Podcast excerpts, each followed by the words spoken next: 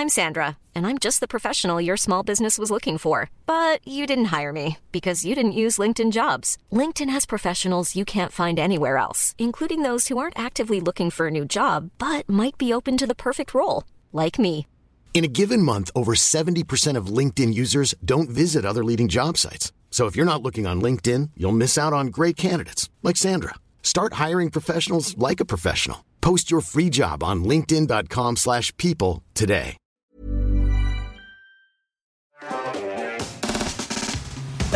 Je vais commencer juste avec une simple image. Ça fait longtemps qu'on a pas fait Oui, ça, c'est un vrai, début vrai, de vrai. chronique comme ça.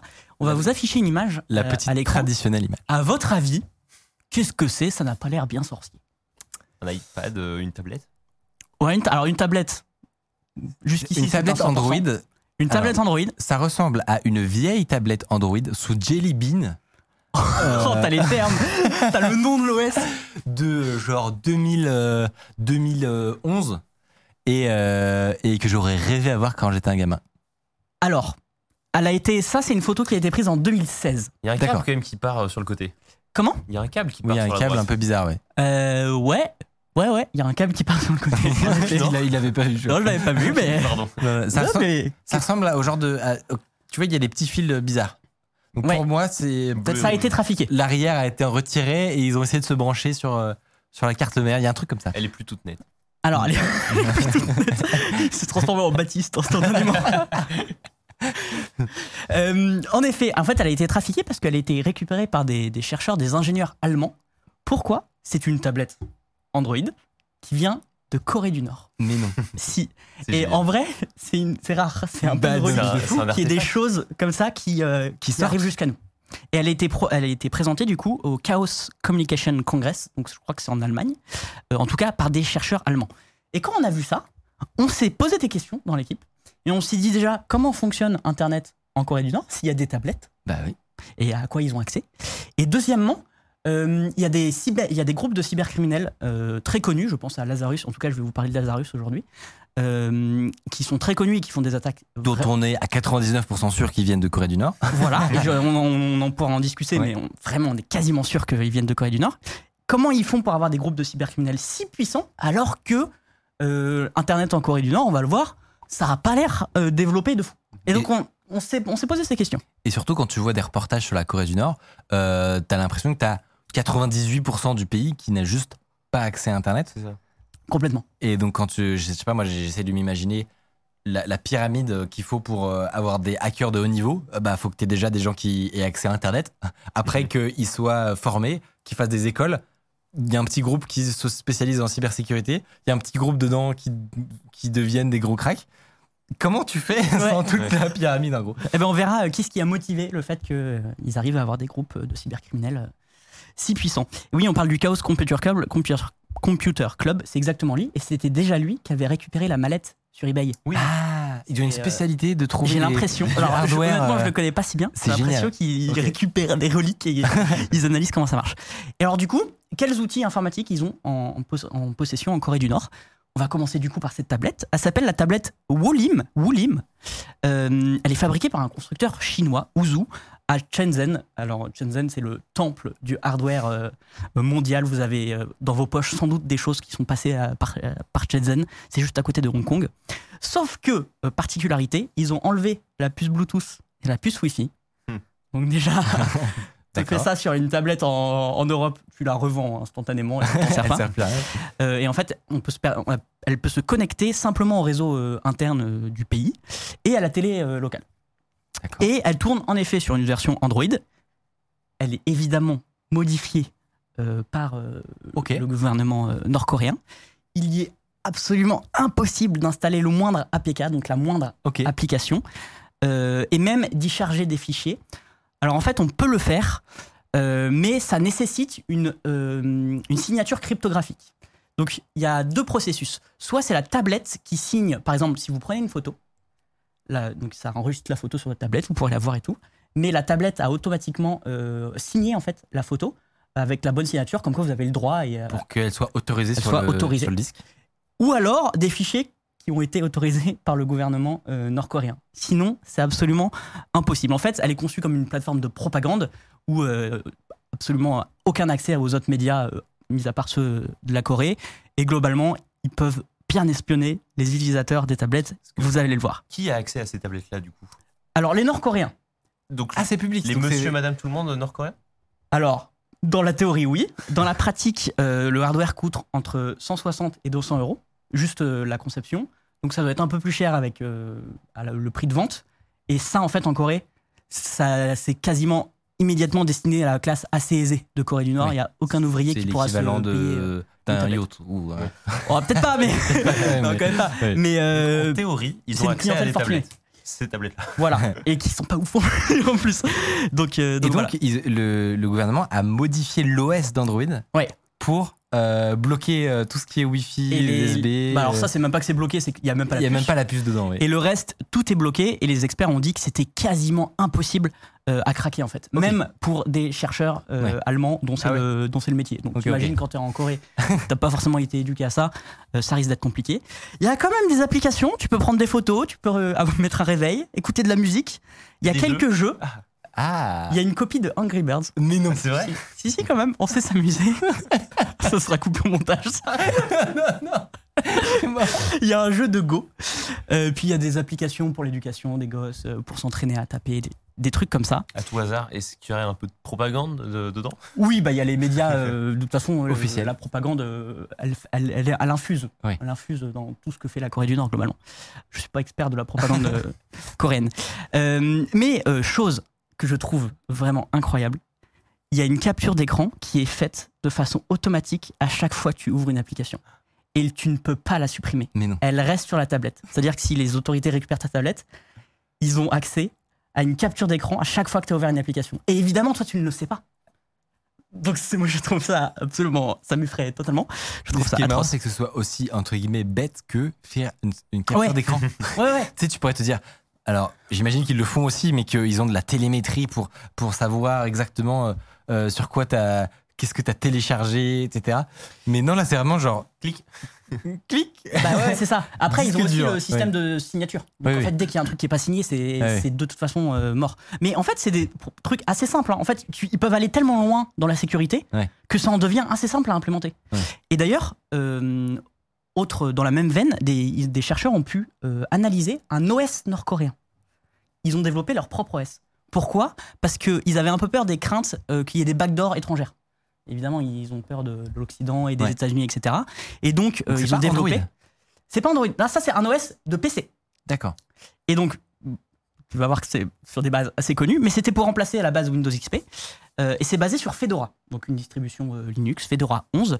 Ça ressemble euh, dans le style vachement à macOS. Ouais, vrai. Et ça, c'est possiblement un délire du, du leader suprême, je crois qu'on a dit ça, Ouais. qui peut-être aimait bien l'interface des Mac, qui s'est dit, je veux. Non, mais Faites-moi honnêtement, un skin Fedora Voilà. SVP. mais du coup, ça ressemble beaucoup à, à macOS. Il y a un, un truc un peu marrant sur, sur la slide suivante, c'est que il y a un truc pour choisir son fuseau horaire, mais en fait, tu peux sélectionner que la Corée du Nord. mais c'est, Ils ont eu la flemme. détails. Ils ont eu la flemme d'enlever l'écran dans le setup. Voilà, mais franchement, c'est des petits détails. Donc, c'est un Linux, mais euh, comme sur Android, il contrôle tout l'OS. Si on tente de désactiver le firewall et l'antivirus, qu'est-ce qui se passe? Chut, Ça réinitialise le système. D'accord. C'est, il n'y a pas de, c'est pas de demi-mesure, c'est, c'est ciao.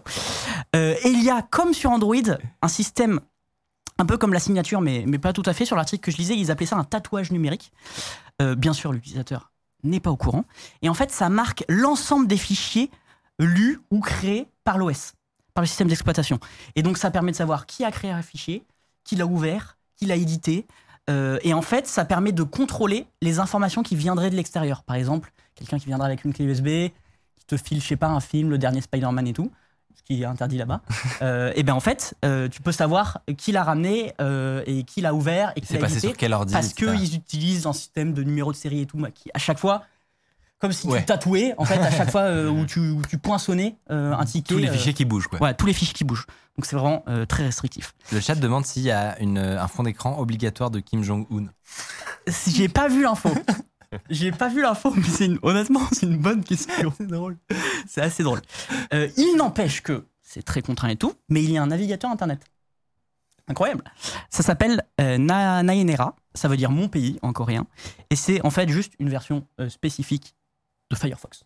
me suis demandé à quoi ça sert Euh, et à- sur quoi ils peuvent aller les, les Nord-Coréens.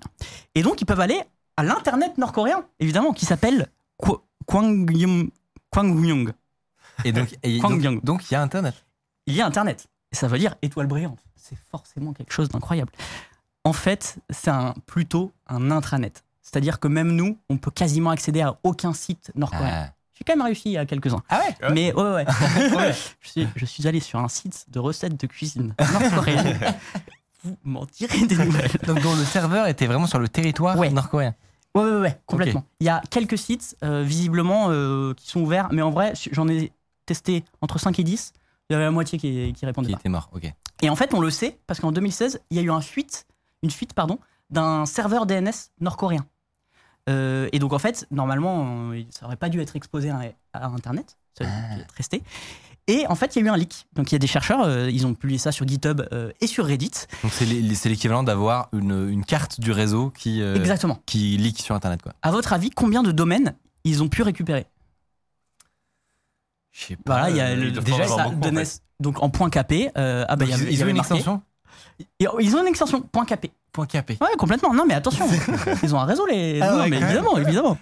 Euh, bah, il y avait marqué, mais je l'ai pas vu. Mais euh, je vais dire euh, deux- 200 J'ai vu. Tu l'as vu? Il y en a 28. Quoi? Alors, c'est des chiffres de 2016. En fait, c'est très dur d'avoir des données à jour parce qu'il n'y a jamais de données. Donc il y en a peut-être 32 aujourd'hui. Non, il y, en a, il y en a un peu plus. Et en fait, dans l'intranet, ils estiment, vous allez voir que la fourchette est large, entre 1000 et 5500 sites. Mais c'est sur l'intranet.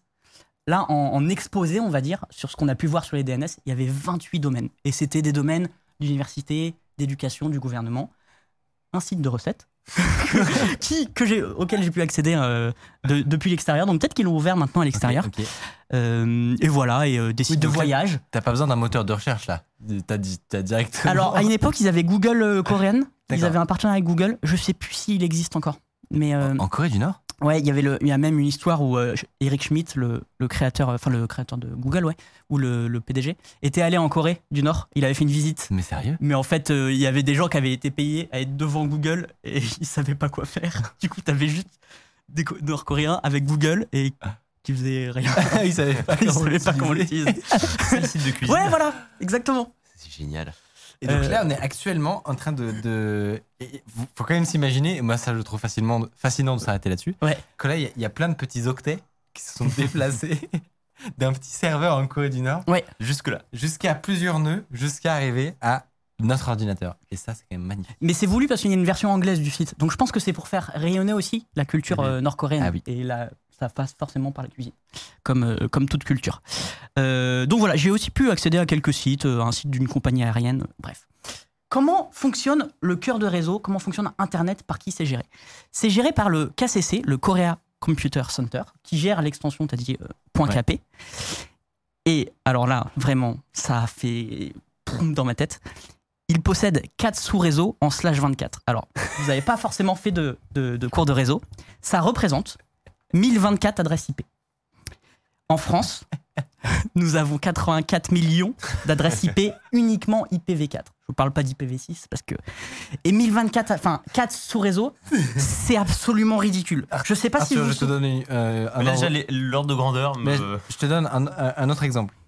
Au, au bureau, chez toi, tu as une slash 24. Donc tu as 256 IP. Alors, potentiellement en IP privé, mais. Mais par exemple, Ataxia, qu'on a reçu, Oui. euh, eh ben elle, elle a un slash 24 vraiment à elle. Oui, oui. Elle en ça. a même peut-être plusieurs. oui, un vrai public. Et eux, ils en ont 4. 4 réseaux slash 24. C'est vraiment. Pour un pays. C'est que la, la Corée du Nord, ça correspond à 4 Ataxia.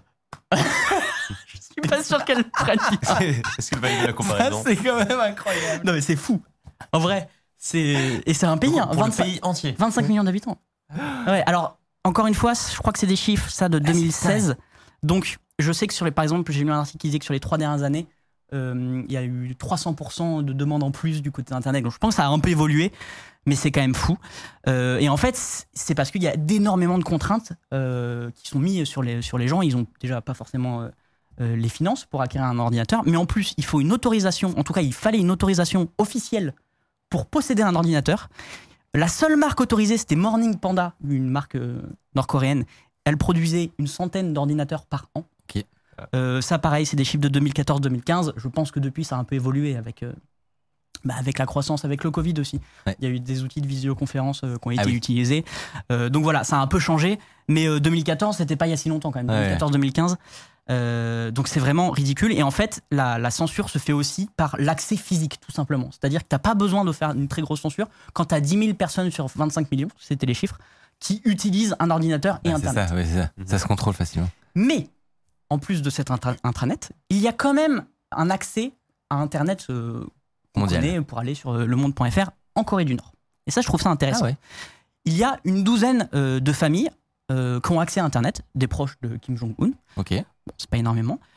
Quelques salles informatiques dans les universités, parce que ça, bah, forcément, tu peux avoir un- besoin d'Internet dans une université. Mais en fait, l'autocensure y est très importante parce que les étudiants sont conditionnés à pas faire des choses en dehors des clous. Et donc, ils vont très peu aller voir des sites Internet un peu obscurs Ouais. dans les salles d'université. En fait, tu te sens fliqué Ou- partout. Obscur ou juste d'autres médias ou des Voilà, choses comme ça, ça c'est beaucoup pas. trop risqué en fait Ouais. de le faire. Donc en fait, l'autocensure limite peut suffire Ouais. euh, dans ces cas-là. Et chose intéressante, il y a quand même un accès à Internet pour les résidents étrangers via un- et les touristes aussi via un réseau qui s'appelle Coriolink, alors qui est très cher. Euh, mes chiffres, c'est 10 euros pour 50 mégaoctets. Ah. Donc ça, ça pique un peu. Si on avait ça comme forfait téléphonique ici, on serait en pleurs. Mais c'est notamment grâce à ce réseau qu'un créateur euh, étranger, je sais plus s'il est américain ou pas, mais a pu documenter sa vie euh, en Corée du Nord sur Instagram. Et donc c'est parce que voilà, il est étranger, donc il avait accès à, à ce service, à Coriolink. Et voilà, donc on peut trouver des gens qui documentent, enfin des étrangers uniquement, qui documentent euh, leur vie en Corée du Nord. Bon, là, Et là, ce que vous voyez, là, chaque photo euh, lui a coûté 1 euro. Exactement. ça, donc elle même des likes.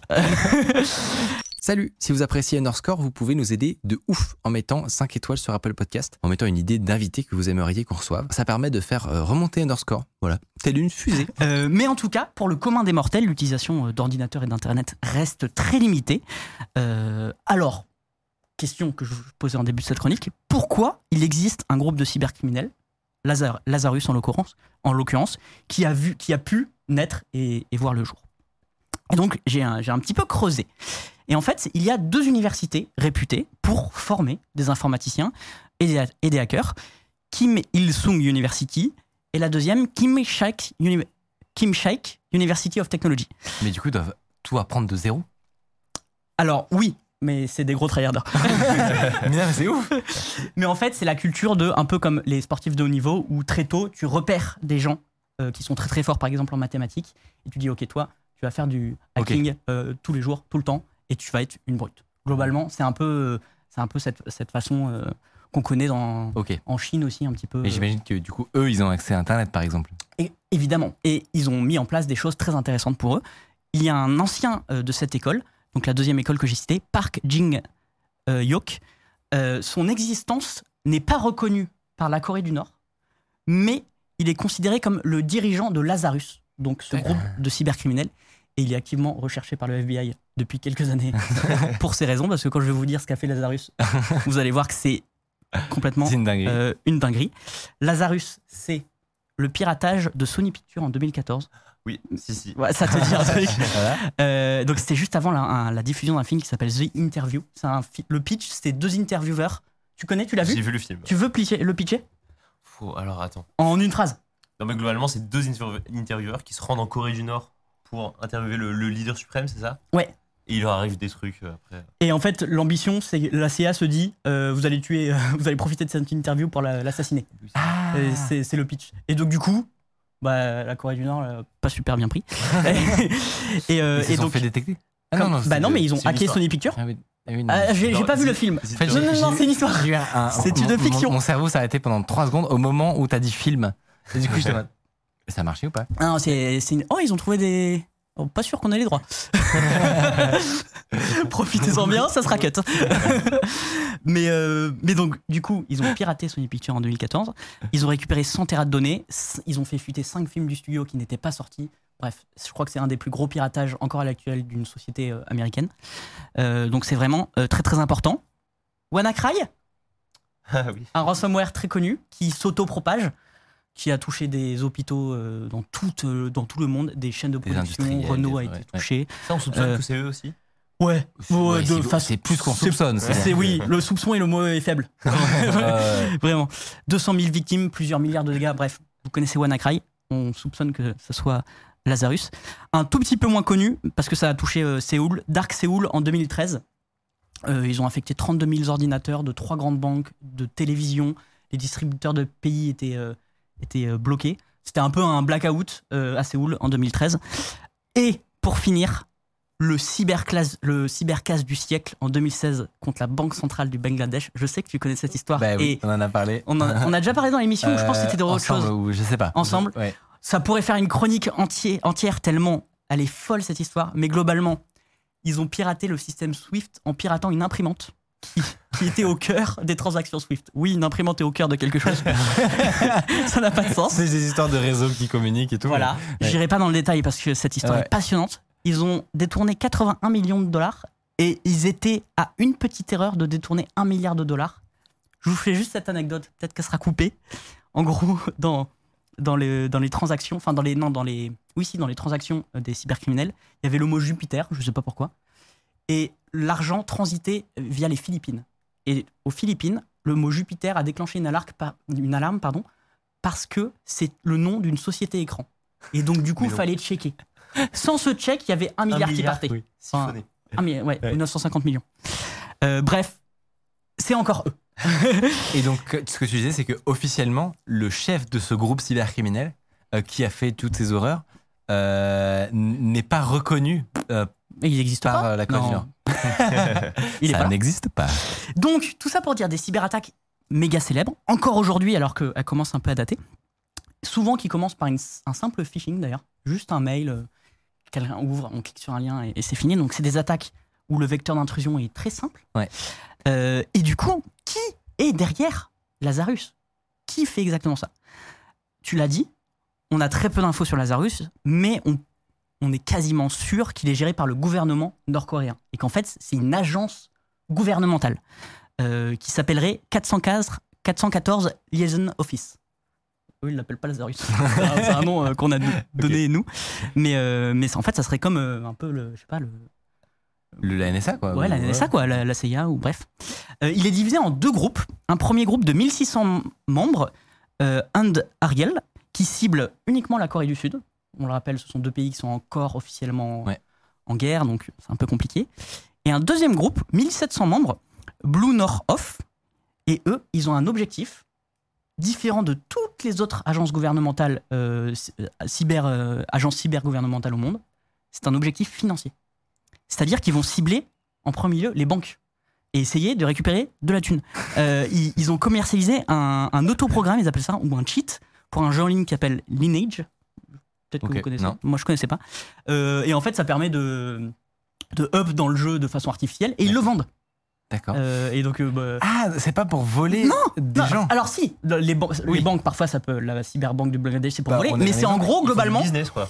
on prend des hackers, des gros cracks, ramener de la thune. Mais peu importe le moyen, c'est-à-dire que ça peut être un des moyens illégaux, comme des moyens. Ils, iront pas en prison. Juste borderline. On leur demande. Bah exactement. Un, un, surtout un, un cheat de jeu vidéo, c'est pas illégal, c'est genre Non. à, la limite t'en feras les règles d'utilisation. Bah, mais- je crois qu'il y a un, Co- un Coréen du Sud qui est allé en prison parce qu'il avait téléchargé ce, D'accord. ce cheat. D'accord. Mais bon, euh, Euh, la Corée du Nord et la Corée du Sud, Ah c'est oui. Et en fait, pour la Corée du Nord, l'attaque informatique, c'est l'arme du faible contre l'arme du fort. C'est vraiment un moyen euh, déjà de faire de la thune pour eux parce qu'ils ils sont assez pauvres en fait. Euh, Ils sont tellement fermés et isolés du monde bah, qu'ils n'ont pas de commerce et donc ils sont pauvres. Et en fait, ça devient, ils ont- ils l'ont identifié comme un domaine stratégique. Comme peut l'être le nucléaire ou euh, les tirs balistiques pour des raisons tout à fait autres. Et ben en fait, euh, l'attaque informatique, c'est devenu un peu une façon de gagner de l'argent, un, gagne-pain. Et un ancien analyste de l'État français euh, dit quelque chose de très intéressant. Les pirates nord-coréens les pirates nord-coréens ne sont pas nécessairement les plus compétents ni les plus pointus, quoique certains sont de très haut niveau, mais ce sont les plus disciplinés et les plus têtus. c'est comme et ça c'est un, un officiel euh, bon, à la retraite Ouais, qui, qui parle de ça. Et donc en fait, il dit, il dit que dès qu'il y a un leak étranger d'un- d'une agence de renseignement ou, euh, ou un leak sur une attaque informatique, ils analysent, ils analysent tout en fait. Ils, se renseignent à, Ils mort pour essayer de premiers copier sur l'info, ouais. premier sur l'info. Et ce qui est très malin, c'est que eux, leur surface d'attaque en représailles est très faible. Leur réseau est nul à chier. mais non, mais qu'est-ce que tu vas attaquer? c'est vrai. Donc en fait, c'est un, truc à sens unique. C'est hyper intéressant parce que justement, il y a, il y a tout ce- cette complexité dans les cyberattaques où l'imputation est, est très euh, risquée parce que euh, c'est aussi possible de, de laisser des fausses pistes pour, euh, pour faire en sorte qu'on ait l'impression qu'on attaque un, un pays en tant que, euh, j'en sais rien, en tant que la Russie Ouais. par exemple, alors qu'en fait, le groupe cybercriminel n'y est pas du tout, mais c'est juste pour, euh, pour faire des fausses pistes. Du coup, en tant que victime d'attaque, c'est très complexe pour des gouvernements de d'aller pointer du doigt euh, qui, euh, qui, enfin, d'aller faire une imputation, du coup, de pointer du doigt qui sont les cybercriminels, quel est le pays responsable. Et d'ailleurs, on n'est jamais trop sûr. Récemment, ils, se- ils se mouillent un peu plus, les Ça arrive, hein, parce ouais. qu'ils en ont marre, je crois. Et ils se disent non, mais là, c'est vraiment les Russes. ça arrive un peu plus souvent, mais du coup, c'est trop malin de jouer sur, euh, de jouer sur ce truc-là pour profiter des avantages de la cyberguerre, euh, tout en sachant que le- la seule riposte possible, c'est de la vraie guerre. Ouais. Donc, ça n'arrive pas parce Exactement. que juste euh, géopolitiquement, c'est trop lourd. C'est hyper intéressant. Il y a quelqu'un dans le chat qui fait Ah ouais? Bon, on va pirater votre site de cuisine en ouais. Je finis avec un, un dernier élément c'est comment, comment ils font pour opérer, ces gens-là? On a vu qu'ils avaient des écoles de formation, qu'ils essayent de les, de, les, de les recruter assez tôt dans leur jeunesse, mais avec quatre sous-réseaux, c'est compliqué de, d'en lancer des cyberattaques. Et bien en fait, ils déploient ces informaticiens soldats quelque part, ou ces hackers, à l'étranger. Euh, notamment euh, à Shenyang, en Chine. Donc c'est. euh, alors on voit pas bien, mais c'est vraiment une, une ville juste à côté de la frontière nord-coréenne. Et c'est déjà une, une ville où il y a pas mal de Coréens, que ça soit du sud ou du nord.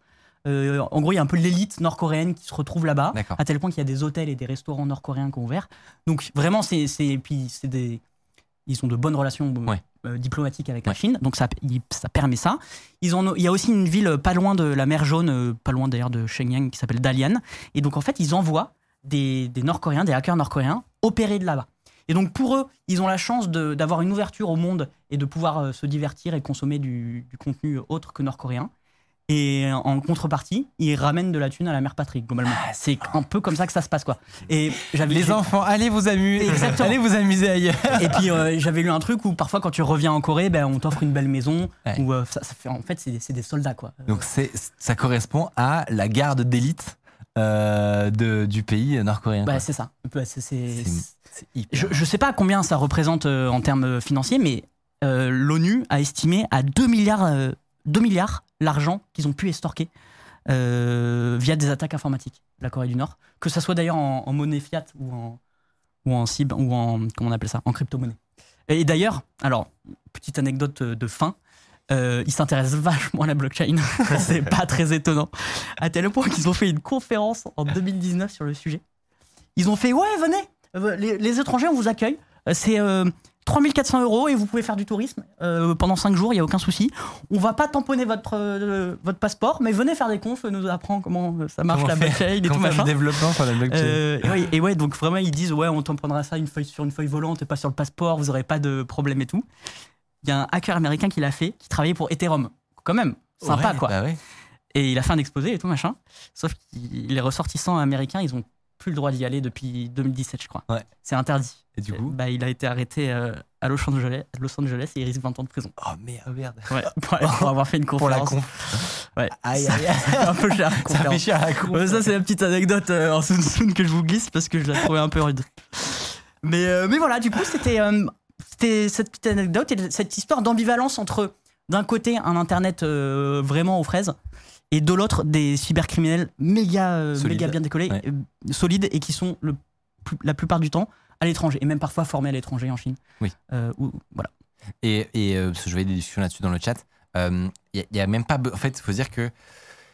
Il y a même pas besoin. Enfin, ils ont pas besoin d'être non plus les meilleurs cyber, cyber attaquants du monde. Et c'est probablement pas le cas d'ailleurs.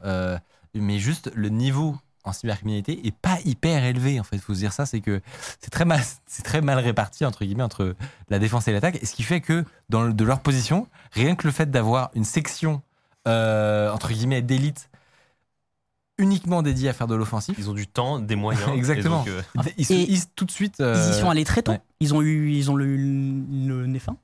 Euh, et euh, là, euh, je citais le nombre de membres, 1600 et 1700 membres. Euh, plus, de, plus de 3000 membres, euh, si les chiffres en tout cas sont bons. C'est énorme pour, euh, pour une agence gouvernementale qui lance des attaques. Enfin, Ah, de fou, ils sont ouais. ils sont destinés à lancer des attaques ces gens. Ouais. C'est pas euh, des On gens qui toute la journée. a priori ils vont pas analyser comment va le réseau nord-coréen. Il y a pas besoin. non mais Le, chat demande, évolué. le chat demande, en vrai, c'est pas trop facile de leur faire porter le, chap- le chapeau pour d'autres. Et c'est ce qu'on disait, c'est oui, c'est totalement Si. de, euh, de, fait- de créer des conditions pour que l'imputation euh, se fasse sur eux. Maintenant, en vrai, les gens qui font ça, qui font de l'analyse de malware, etc., euh, quand même, ils font bien leur métier en général. Et tu, remarques assez vite à la complexité de l'outil. Déjà, tu arrives facilement à savoir si c'est du euh, petit cybercriminel ou du, groupe classique ou si c'est une agence gouvernementale. Il y a quand même un gap technique. Et puis même, ils peuvent... euh, en fait, général, ils analysent des, empreintes. Exactement, ils font des corrélations avec euh, des librairies internes qu'ils ont déjà vues à droite ou à gauche. C'est d'ailleurs très intéressant comme, euh, comme métier, mais Carrément. Mais en effet, si je peux faire un petit disclaimer, c'est euh, tout- toutes ces informations sont un peu à prendre avec des pincettes parce Ouais. qu'il n'y a absolument aucune communication. Ouais. Et tout ce que j'ai dit vient de certaines fuites, des gens qui sont partis de Corée du Nord ou alors des journalistes qui ont pu accéder à, à certaines choses, à la tablette. Mm. Donc ça vient de. C'est beaucoup de suppositions, mais en agrégeant tout ça, on arrive à, à voir un peu ce qui se fait. Quoi. Et euh, Khalidju dans le chat qui nous dit que pour contrer ça, apparemment, euh, il y a certains groupes qui s'organisent pour se, potentiellement se signer. Je ne sais pas s'ils se connaissent, mais se signent entre se les. signer les, les uns les autres euh, pour brouiller les pistes. Ça demande d'accorder une grosse confiance à l'autre. Ben, je suis même pas sûr. Parce que tu dis, ouais, ouais, si- là j'ai un binaire, là. euh, si tu peux faire en sorte que, euh, que Ouais. ce soit toi dessus. Ben, je sais pas, je sais pas exactement comment ça marche, mais euh, on nous donnera euh, plus d'infos en tout cas dans le, dans, euh, après cette émission si vous en avez. Ça nous intéresse. Je vous propose que on avance dans cette émission.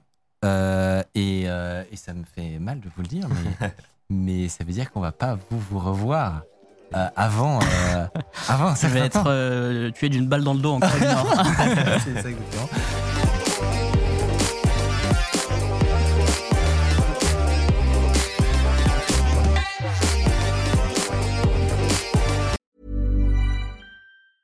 Hey, it's Danny Pellegrino from Everything Iconic. Ready to upgrade your style game without blowing your budget? Check out Quince. They've got all the good stuff shirts and polos, activewear, and fine leather goods, all at 50 to 80% less than other high end brands. And the best part? They're all about safe, ethical, and responsible manufacturing. Get that luxury vibe without the luxury price tag. Hit up quince.com slash upgrade for free shipping and 365 day returns on your next order. That's quince.com slash upgrade.